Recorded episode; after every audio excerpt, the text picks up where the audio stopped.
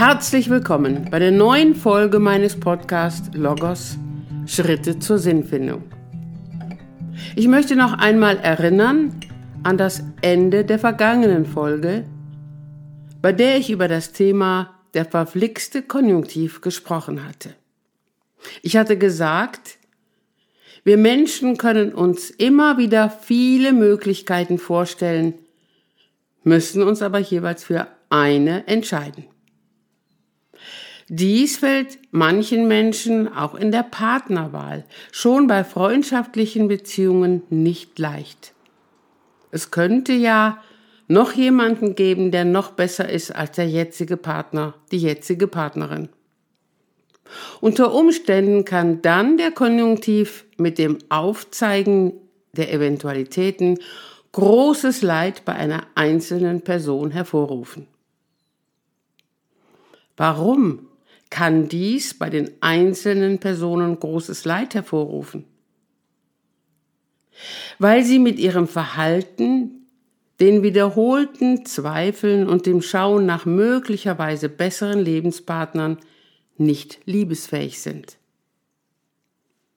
Die Liebesfähigkeit, diese zu erlangen bzw. wieder zu erlangen, nannte Viktor Frankl neben der Erlangung der Arbeitsfähigkeit und Erlangung der Leidensfähigkeit als eine seiner drei Therapieziele. In dieser Folge möchte ich mich der Frage zuwenden, können wir es lernen zu lieben? Dabei werde ich auch den Versuch unternehmen, die Liebe mehr in den Blick zu nehmen, möglicherweise besser fassen zu können. Mir ist bewusst, dass das Thema Liebe ein sehr sensibles und vielschichtiges Thema ist, das oft nur schwer mit Worten zu fassen ist. Viele Autoren haben diesen Versuch unternommen. Einzelne davon werde ich in diesem Podcast zu Worte kommen lassen. So auch den Dichter Erich Fried mit seinem Gedicht Was es ist. Es ist Unsinn, sagt die Vernunft. Es ist, was es ist, sagt die Liebe. Es ist Unglück, sagt die Berechnung. Es ist leichtsinnig, sagt die Angst. Es ist aussichtslos, sagt die Einsicht. Es ist, was es ist, sagt die Liebe. Es ist lächerlich, sagt der Stolz. Es ist nichts als Schmerz, sagt die Vorsicht. Es ist unmöglich, sagt die Erfahrung. Es ist, was es ist, sagt die Liebe. Liebe ist für alle Menschen ein sehr wichtiges Thema. Wir sprechen der Liebe und dies nicht nur in der Logotherapie den höchsten Wert im Hinblick auf unser Erleben und Wirken zu. Noch einmal ein Blick dazu in die Grundlagen der Logotherapie.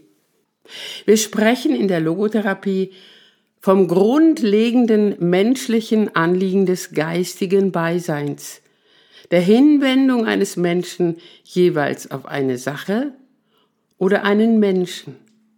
Wir sprechen bei letzterem auch vom Beieinandersein, von der Wertschätzung einer anderen Person, die vor allem gründet in dem Wert der Liebe. Vielleicht halten Sie an dieser Stelle einmal inne und versuchen sich zu erinnern, wie haben Sie es erlebt, dass Sie von einem anderen Menschen geliebt wurden? Wenn ich meinen Patientinnen und Patienten diese Frage stelle, dann erhalte ich häufig folgende Antworten. Ich fühle mich gesehen. Ich darf so sein, wie ich bin. Ich fühle mich richtig und weniger angreifbar. Ich fühle mich aufgewertet. Da ist ein tiefes Gefühl von Lebendigkeit in mir. Das fühlt sich magisch an. Durch ein Geliebtwerden fühlen wir uns aufgewertet und angenommen. Eine weitere Frage, die ich auch an Sie, liebe Hörerinnen und Hörer, stellen möchte. Wie haben Sie es erlebt, dass Sie einen anderen Menschen liebten? Diese Frage ist, so erlebe ich immer wieder, deutlich schwieriger zu beantworten. Denn mit dieser Frage ist häufig auch verbunden, ob unsere Liebe jeweils von der anderen Person angenommen und erwidert wird. Einzelne Antworten dazu will ich hier wiedergeben. Ich habe eine absolute Wärme erlebt. Das habe ich als Geschenk erlebt, dass ich jemanden lieben durfte. Das war und ist aber auch Aufgabe. Das gibt mir im Leben so etwas wie Bestimmung. Da ist ein Mehr. Liebe bedeutet geben und nehmen. Der Psychoanalytiker Erich Fromm bezeichnet die Liebe auch als eine Kunst.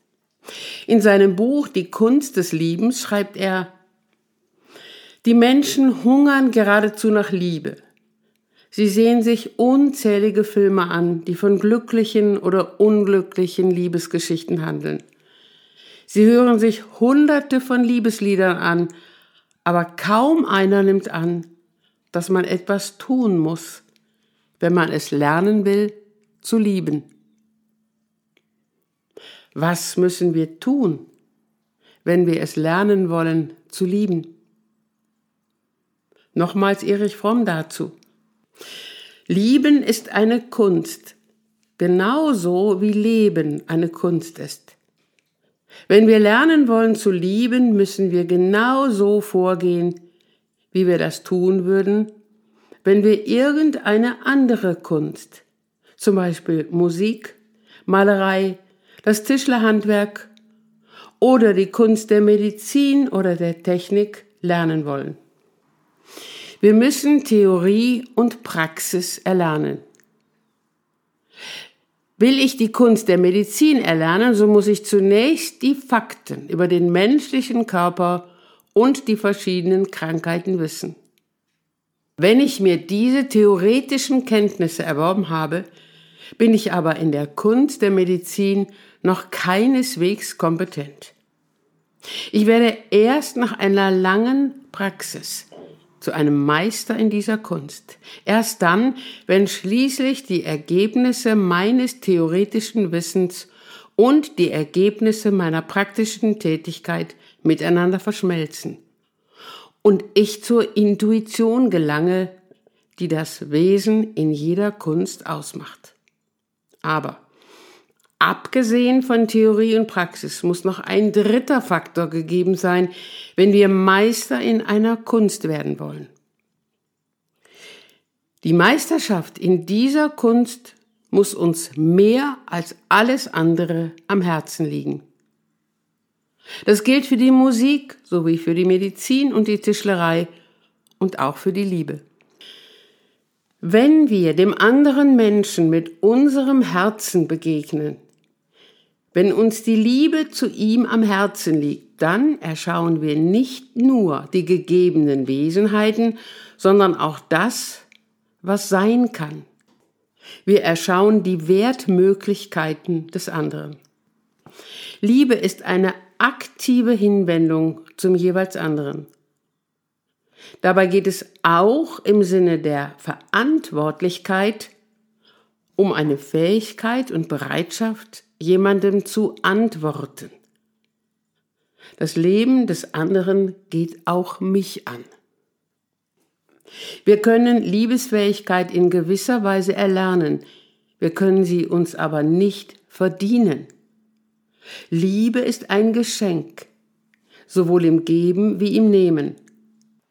Viktor Frankl dazu, indem der Liebende gibt, kann er nicht umhin, in dem anderen etwas zum Leben zu erwecken und dieses zum Leben erweckte strahlt zurück auf ihn.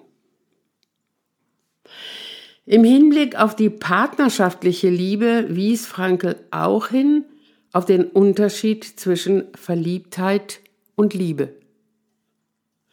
Bloße Verliebtheit, so Frankl, macht irgendwie blind. Echte Liebe jedoch macht sehend. Sie lässt uns der geistigen Person des erotischen Partners ansichtig werden, in ihrer Wesenswirklichkeit wie in ihrer Wertmöglichkeit. Ich denke, wir kennen alle das Gefühl von Verliebtheit, das Gefühl von Schmetterlingen im Bauch. Dies stellt sich ein bei gewissen Äußerlichkeiten und auch Eigenschaften, die wir bei einem anderen Menschen erleben, in die wir uns verlieben.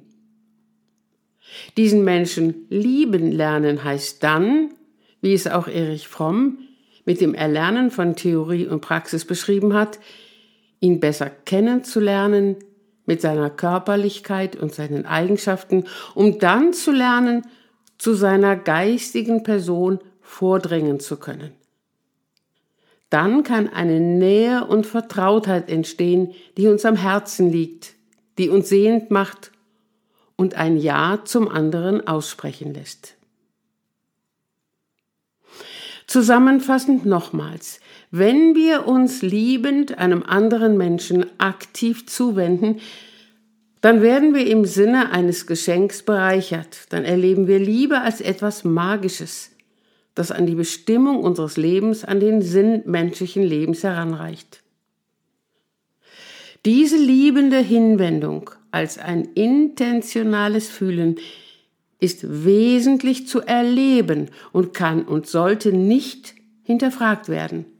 Denn wenn wir Liebe hinterfragen, wenn wir zulassen, dass sich so etwas wie ein Konjunktiv und immer wieder Zweifel dazwischen schieben, dann verliert die Liebe an Zauber und an Wert.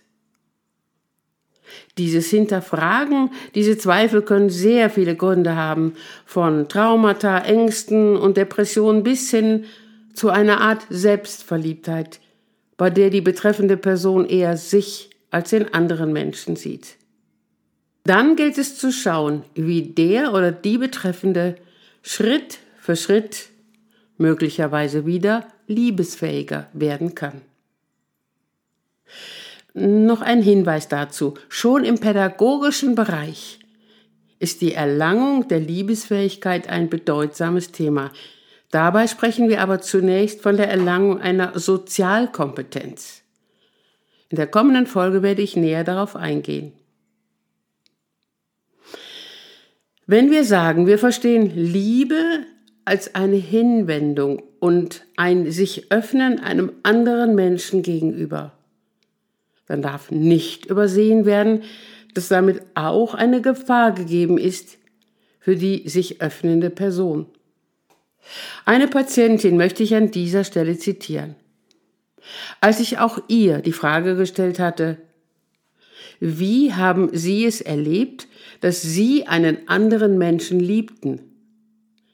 Gab sie unter anderem zur Antwort, ich habe auch eine Partnerschaft erlebt, bei der ich den anderen geliebt habe, mich dadurch aber dem anderen vollkommen gegenüber ausgeliefert und hilflos gefühlt habe.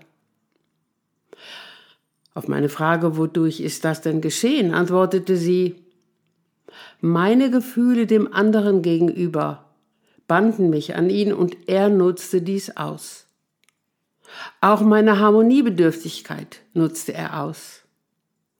Je länger ich mit ihm zusammen war, desto mehr kritisierte er alles, was ich tat. Zum Beispiel, was ich anzog, was ich sagte. Ich fühlte mich vollkommen falsch.